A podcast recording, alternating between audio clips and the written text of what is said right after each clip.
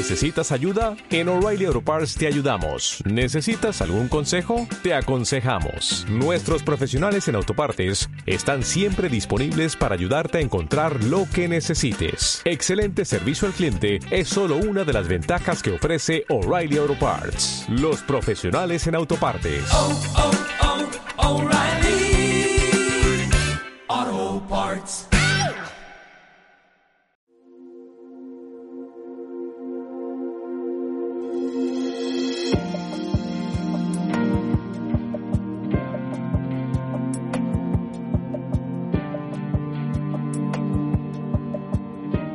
Primer semestre estuvimos viendo una serie expositiva analizando el libro de Lucas, fuimos pasaje por pasaje.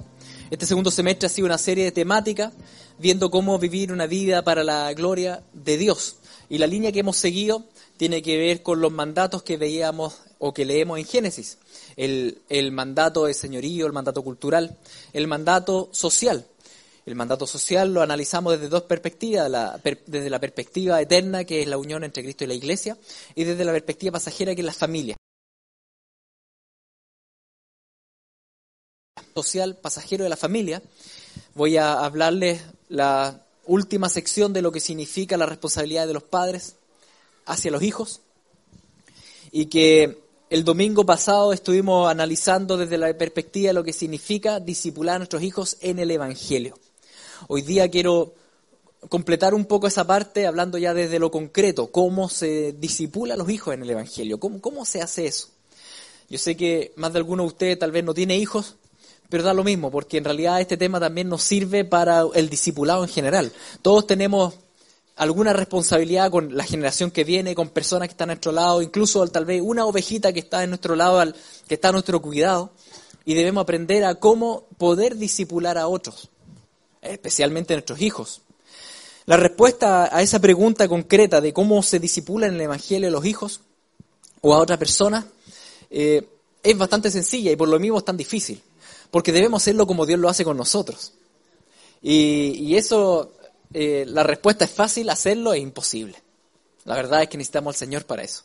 Vamos a analizar un poco más cómo, cómo se lleva esto a cabo, cómo lo hace el Señor con nosotros.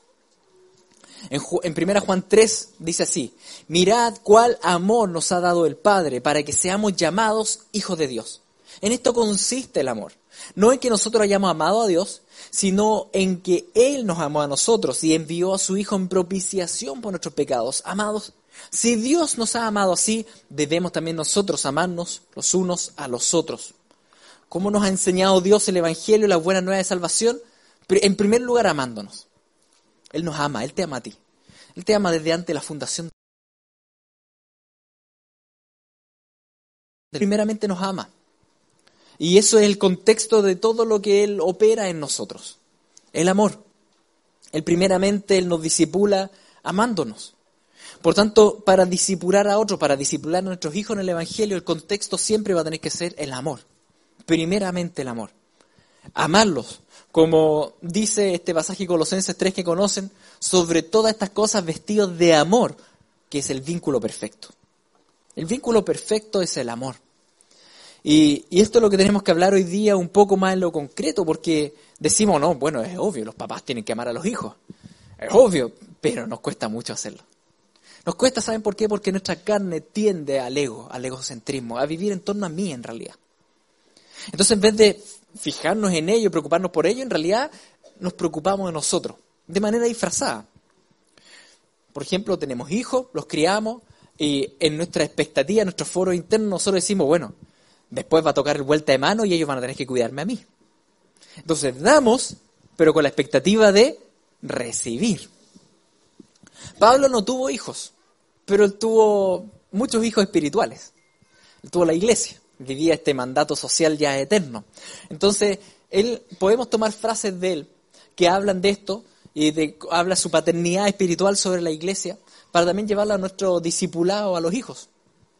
En 2 Corintios 12, Pablo dice, porque no busco lo vuestro, le dice a los corintios, sino a vosotros.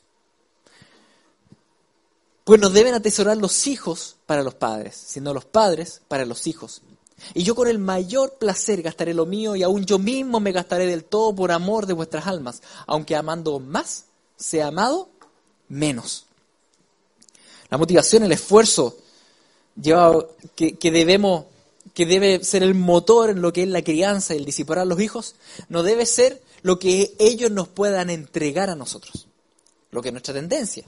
O sea, si los hijos son cariñosos con nosotros, ah, nosotros contentos. Si los hijos nos traen, entre comillas, buenas notas. Si los hijos después estudian una carrera que nos beneficia a nosotros. Oiga, estudia ley, estudia medicina, porque bueno, así alguien nos defiende y, y puedo estar saludable. No se trata de eso. No tenemos que buscar lo de los hijos, sino que tenemos que buscarlos a ellos, a la persona misma. No busco lo vuestro, los busco a ustedes. Eso decía, decía Pablo. Pues no deben atesorar los hijos para los padres. Tal vez tú tienes expectativas que ellos atesoren para, para ti. Yo les pagué la carrera, así que ahora tú me tienes que dar. Si los hijos obedecen al Señor y quieren honrar a los padres, qué bueno que lo hagan, pero tú no lo puedes demandar. Porque el Evangelio te habla de tu responsabilidad, no lo que tú le tienes que sacar en cara al otro. Entonces, no es un tema que que uno tenga que hacer cosas para qué. No, uno lo hace por amor, debe hacerlo por amor. Y ahí es donde está nuestro gran problema, que muchas veces ese amor no nos fluye. Necesitamos al Señor para eso. Necesitamos que Jesucristo opere en nosotros un amor que, que sea realmente tan unilateral, tan incondicional, que podamos decir esto, mira, yo con todo gusto me desgastaré incluso por tu vida, aunque amándote más yo sea amado menos. Es el amor del Señor. Es el amor que el Señor desea como contexto para toda relación de discipulado en el Evangelio que tengas con tu hijo. Ahora, esto es lo que tenemos que analizar un poco, cómo concretamente entonces discipular a los hijos de esta manera, amándolos. ¿Cómo amamos concretamente a los hijos? ¿Cómo pastorear en el Evangelio a los hijos dentro de todo esto que es el amor? Obviamente son muchas las aristas. Yo voy a tocar solo tres. ¿Ya? No significa que sean todas. ¿Ya? Son tres nomás que me parece que son importantes. Y puedo estar errado, puede haber otras que son más importantes, pero al menos estas tres son las que hoy día eh, quiero conversar con ustedes. Tres aristas de este amor concreto que disipula a los hijos en el Evangelio. Primero, vamos a hablar de la importancia de conocerlos, porque el amor se interesa genuinamente por los hijos genuinamente por ellos, interesarse, conocerlos. Segundo, hablar, hablarles de lo que significa, la importancia de lo que significa hablarles la verdad. Porque el amor no se queda callado. Hablar la verdad. Y lo que significa acompañarlos, porque el amor no abandona.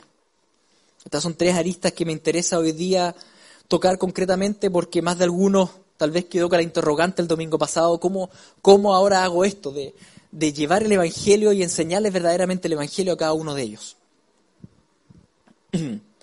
El primer punto tiene que ver con conocerles, y aquí voy a tocar dos subpuntitos, conocerles exteriormente e interiormente. Al hablar de, conocerles exteriormente me refiero a, a conocer sus gustos, conocerlos a ellos, conocer sus juegos preferidos, conocer lo que sus dones, sus talentos, las capacidades que Dios puso en ellos. Al hablar de conocerlos interiormente, voy a hablar de lo que significa conocer lo que pasa dentro del corazón. Sus pensamientos, sus luchas, qué cosas producen en ellos emociones, qué cosas no. Partiendo por lo primero, conocerles exteriormente, ¿por qué es importante conocerles exteriormente? Porque el Salmo 127 dice que como saetas en mano del valiente, así son los hijos habidos en la juventud. Los hijos son como flechas. Los papás lanzamos esas flechas en distintas direcciones. Y, si, lo, si no lo hacemos con amor, vamos a lanzar esas flechas en hacia lugares donde yo pienso que deberían ir. Les pongo un ejemplo. Con todo lo que hacemos, vamos de alguna forma formando el recorrido que ellos tienen para adelante. Entonces imagínense que eh, a mí me hubiese gustado que me hubiesen puesto en clases de piano y tal vez no me pusieron en clase de piano. Tomo a mi hijo y le digo, hijo, anda a tocar piano. Y lo ponemos en clase de piano. Y hazlo con gozo porque a mí me hubiese encantado que me hubiesen puesto en clase de piano. Qué bueno, pero tal vez no estén ni ahí con el piano. Tal vez no tienen ideas para el piano. Primero habría que saber si tiene ideas para el piano. ¿No es cierto? Para eso hay que conocerlo. Pero los direccionamos donde, generalmente donde me hubiese gustado que a mí me hubiesen lanzado y, forzamos la flecha hacia un lugar que tal vez no es el lugar que, que Dios diseñó. Porque recuerden que Dios diseñó un camino. Eso sale en Efesios. Cuando leemos Efesios capítulo 2 dice, somos hechura suya, creados en Cristo Jesús para buenas obras, las cuales Dios preparó de antemano para que anduviéramos en ellas. El Señor diseñó un camino para cada uno de nosotros. Y un camino de buenas obras. Ese camino ya está diseñado por el Señor. Los padres debemos de alguna forma descubrir ese camino para los hijos. ¿Cómo lo descubrimos? Pasando tiempo con ellos. Porque ahí los vamos conociendo. Vamos sabiendo realmente sus gustos, qué les gusta, qué no les gusta, sus dones, sus talentos. Al, dedicarles tiempo, al entrar en el mundo de ellos, al conocerlos, podemos direccionarlos en ese camino, en ese recorrido que Dios puso para ellos.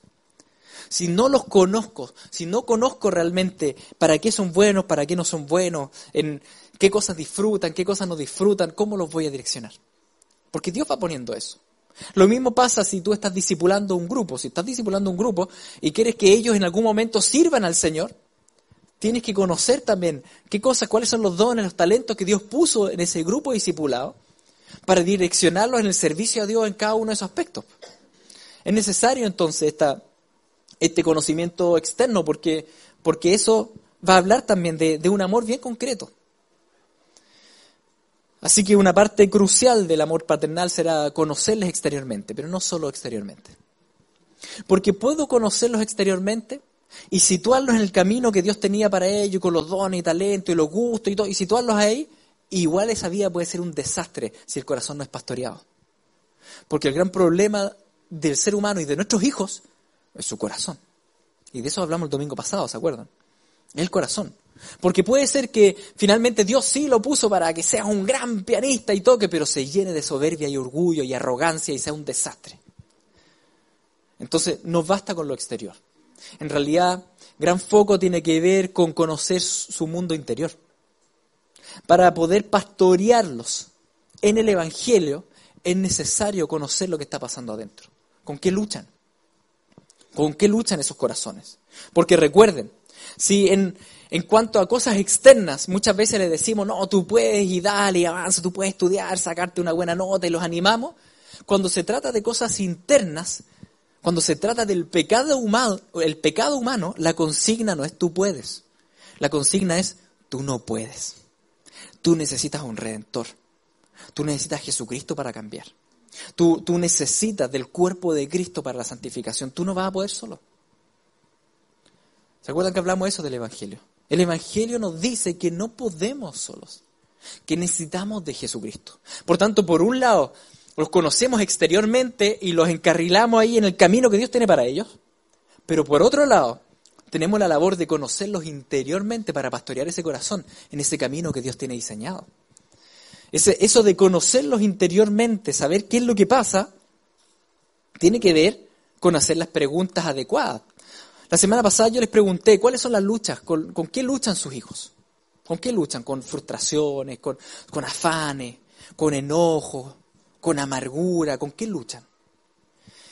Y si ustedes no sabían y hoy día, una semana después, tampoco saben, todavía no saben, es porque no le hicieron las preguntas adecuadas. Porque normalmente solemos como familia conversar superficialidades que del día, cómo te fue y que, jugaste, ya bien. Cómo te fue en la pega, cómo te fue en el trabajo, ya. Pero no, no enfocamos en el corazón. ¿Qué es lo que realmente te aqueja?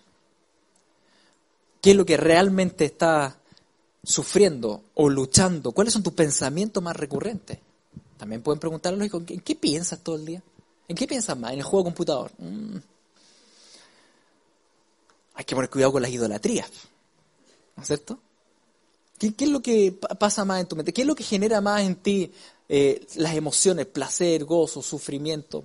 Porque recuerden, el mundo interior, las idolatrías del corazón se van a manifestar en los pensamientos, en las emociones, en las decisiones. ¿Por qué hiciste lo que hiciste?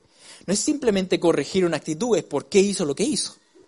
Para eso debemos conocerlos. El amor se interesa genuinamente. Es un interés genuino en lo que pasa en esa vida. Porque el amor no busca lo suyo, no busca lo propio. No es simplemente, ah, es que me molesta esa actitud, oye, cambia la actitud, porque en realidad estoy enfocado en mí, me molesta esa actitud.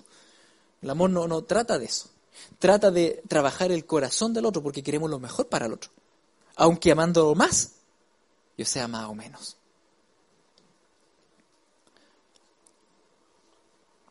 Entonces, si, si no entramos primeramente nosotros en el mundo de ellos, ¿cómo vamos a pedir que ellos entren a nuestro mundo después? ¿No es cierto? Si no los conocemos, si no estamos con ellos, si no pasamos tiempo. Ahí el amor requiere dedicación. Requiere dedicación. Papá, mamá, ¿conoces a tu hijo, a tu hija? ¿Conoce realmente? Querido discipulador, ¿conoce realmente a tus discípulos? No basta con que tú te sientes y, y des una clase. Tienes que conocerlos, si no, no los amas. Conocer a los discípulos, conocer a la ovejita. Es que no tengo nadie de cargo, siempre hay al menos una ovejita que está a tu cargo. Un vecino, alguien. Conócelos. Exteriormente, interiormente, haz las preguntas adecuadas al corazón. Y de esa manera podrás pastorear, porque si no, es, es materia vacía. ¿Entiendes? Puro conocimiento. El conocimiento de por sí no significa que sea madurez. La madurez es distinta al conocimiento. ¿Sí? Y tiene que ver con el proceso del corazón. Así que, ¿cómo se disipula? En primer lugar, conociendo. Conociendo. Interesándonos genuinamente. En segundo lugar, una vez conocidos, hay que hablar la verdad. Una vez que sabemos lo que está pasando, una vez que está dentro, hay que hablar la verdad. No nos podemos callar. Como dice este proverbio, el que detiene el castigo a su hijo aborrece, mas el que lo ama desde temprano lo corrige. Esto de castigarlo hablamos el domingo pasado, en cómo llevar a cabo una disciplina que esté bien enfocada y de manera correcta. Lo hablamos el domingo pasado. Es interesante la segunda frase cuando dice, mas el que lo ama desde temprano lo corrige. La corrección es mucho más que un castigo, ¿no es cierto? Estamos hablando de corregir una vida, de decir mucha conversación, mucho evangelio mucha verdad. Cuando nosotros hablamos la verdad, estamos amando. Imagínense que ahora conocemos cuál es el pecado, cuál es la lucha, y, y ¿qué vamos a hacer? ¿Quedarnos callados? Para que siga caminando y caiga por el precipicio y nadie le dijo nada. Eso no es amor. Dice el pasaje que eso es odiar a tu hijo. Si tú te quedas callado, tú odias a tu hijo. No puedes quedarte callado. Tienes que decir la verdad, porque eso es amar. Cuando tú corriges, tú estás amando. La Biblia nunca nos, va a mandar a, simplemente no, no hacer nada. Debemos amar.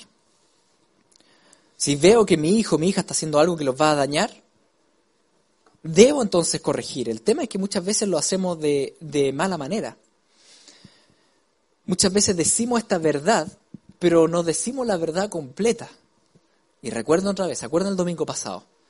Tres columnas legalismo, evangelio, libertinaje. Muchas veces enfrentamos esto de hablar la verdad, de, corregir, simplemente diciendo la ley, ¿no es cierto? Esto es lo que tienes que hacer, o lo que estás haciendo es pecado. ¿Es verdad? Pero esa es la mitad de la verdad. ¿No es cierto? Porque ¿cuál es la otra mitad? No puedes vencer a tu pecado.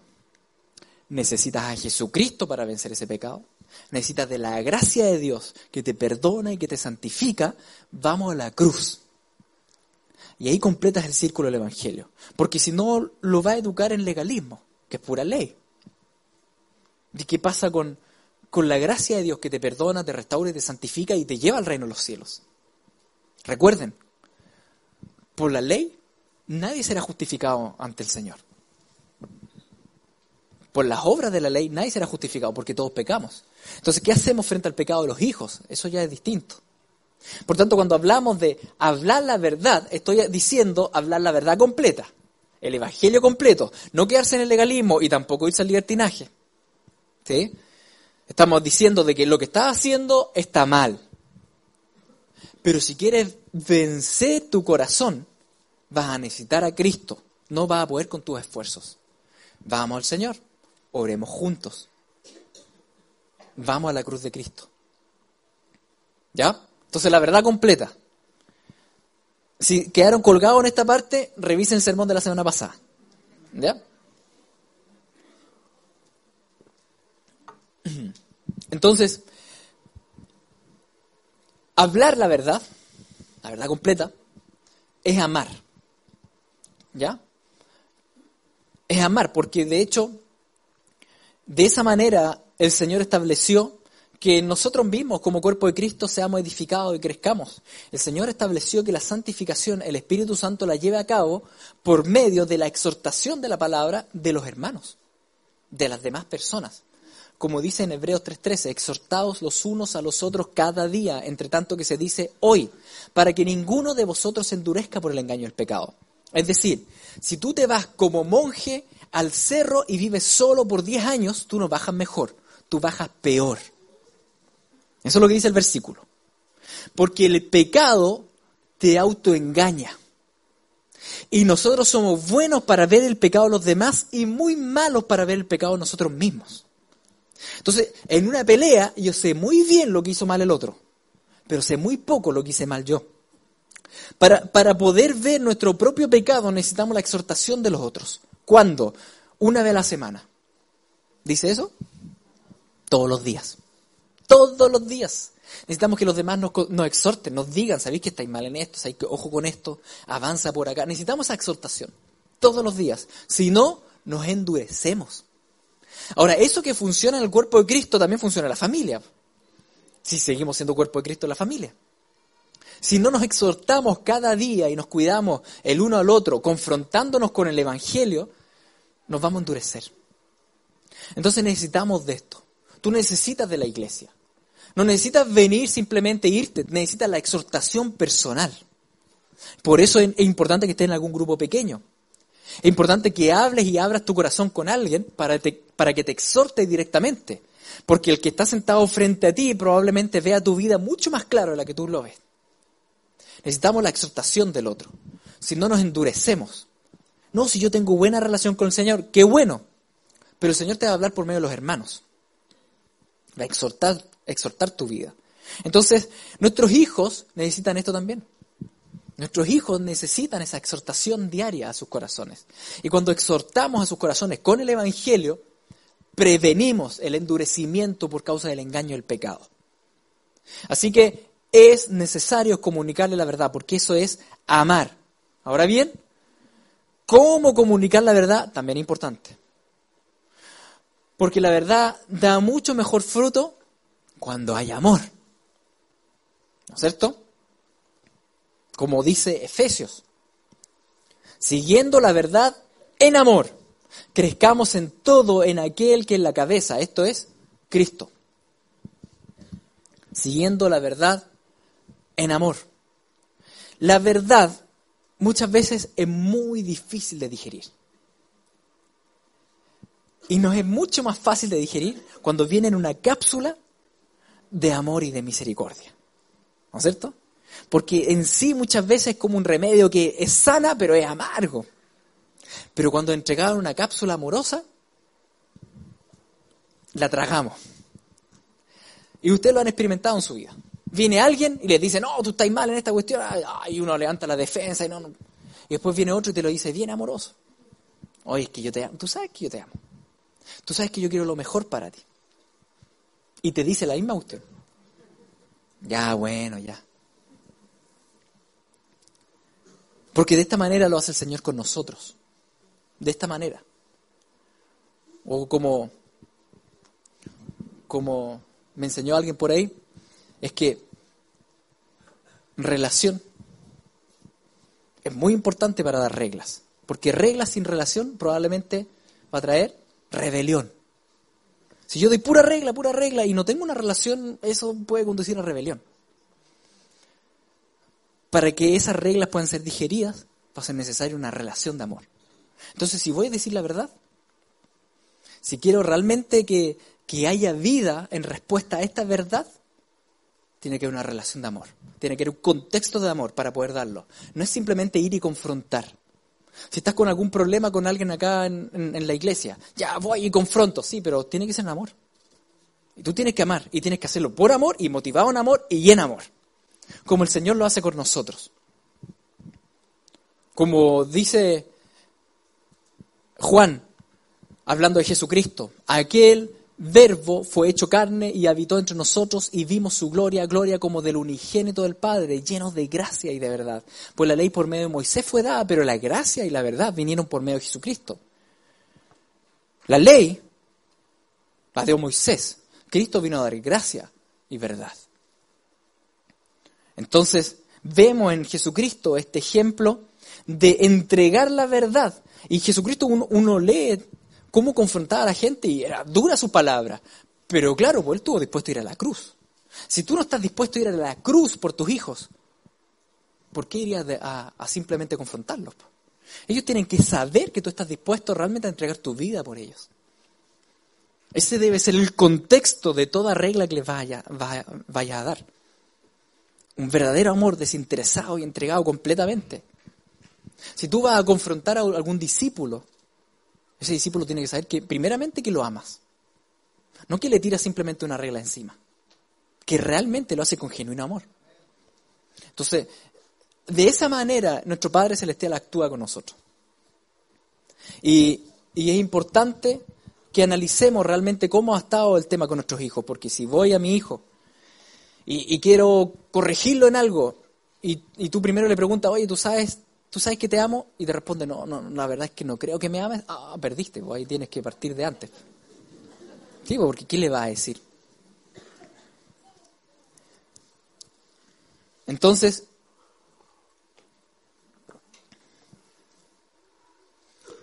cómo se disipula a los hijos en este segundo punto y hablar la verdad, no podemos callar. Hablar la verdad, hablar el Evangelio completo es amor, pero también la forma de hacerlo y el contexto de hacerlo es el amor. No puede ser de otra manera.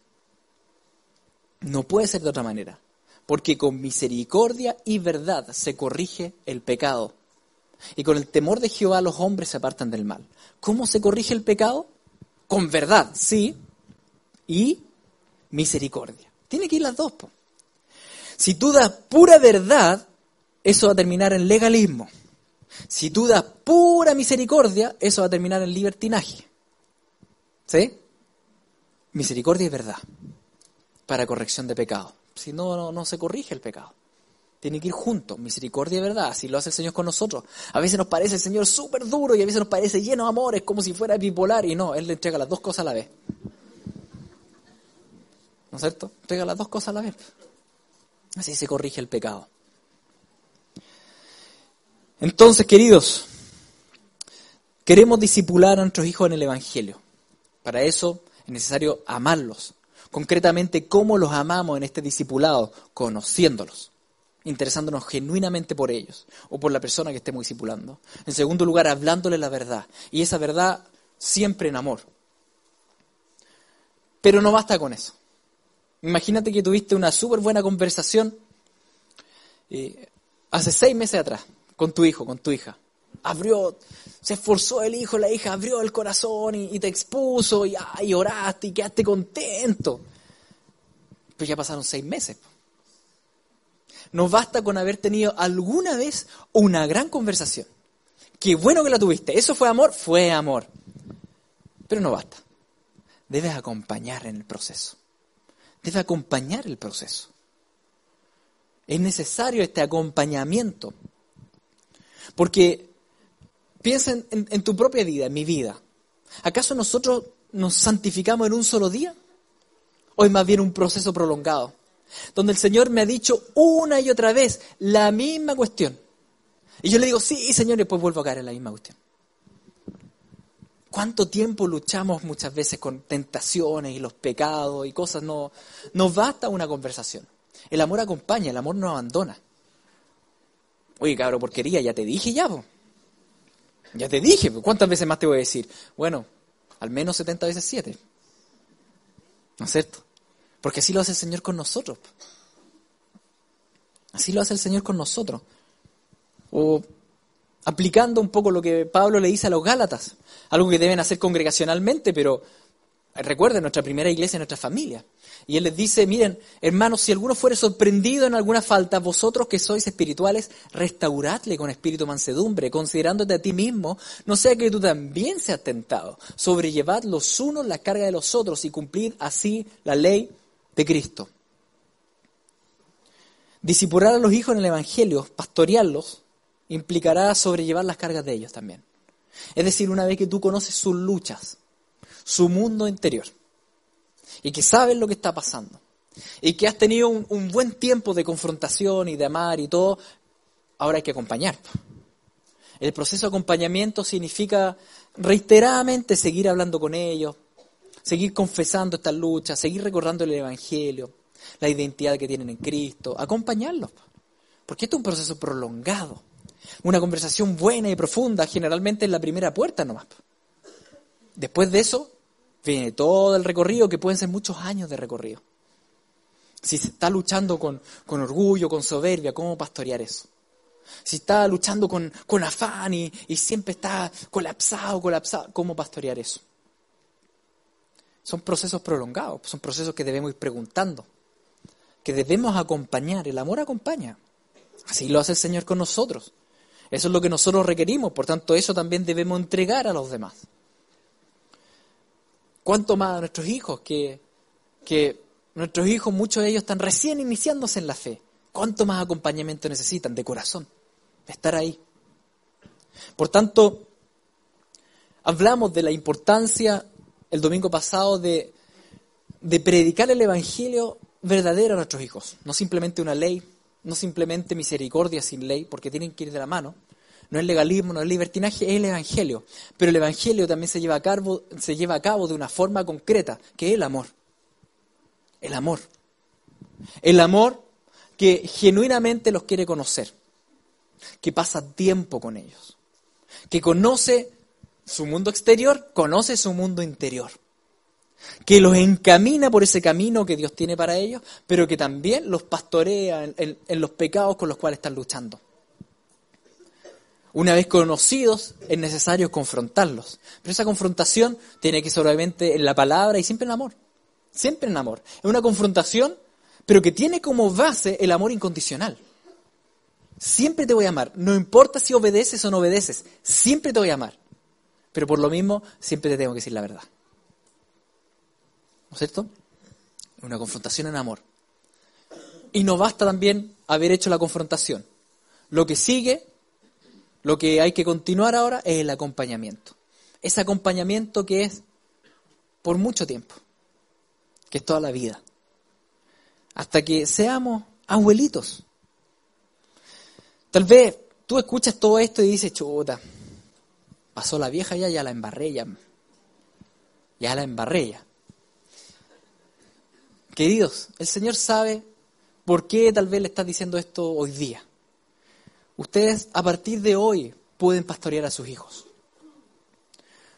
Tal vez ya están grandes y no va a ser lo mismo como cuando eran chiquititos, donde tal vez uno puede hacer un pastoreo más, vertical, uno puede ir direccionando, pero puedes hacer igual un discipulado horizontal hoy en día. Puedes igual preocuparte genuinamente por su corazón. Puedes igual amar. Eso es algo que puede ser ahora, aunque tenga 70 años, da lo mismo. Uno lo debe hacer y tiene la responsabilidad ante el Señor hasta que nos vayamos a su presencia. Es algo que sí puedes iniciar hoy día. Algo que sí podemos hacer cambio de acuerdo a lo que el Señor nos vaya diciendo. Así que vestidos pues como escogidos de Dios, santos y amados, de entrañable misericordia, de benignidad, de humildad, de mansedumbre, de paciencia y sobre todas esas cosas, vestidos de amor, porque es el vínculo perfecto. Pucha que nos queda grande el poncho. Es que tú y yo necesitamos al Señor. Si no, no podemos con esto. Así que vamos a orar ahora. Vamos a pedir que Él nos guíe, Él nos ayude. Padre Santo, necesitamos de ti. Apartados de ti nada podemos hacer. Señor, en primer lugar te pedimos perdón, porque lo hemos hecho tan mal, tantas veces. Hemos enfocado en cosas que tal vez no, no debíamos enfocar. Hemos sido egocéntricos, ególatras. No hemos tenido ese amor genuino, te pedimos perdón. Tú has sido tan bueno con nosotros y has hecho todo eso con nosotros.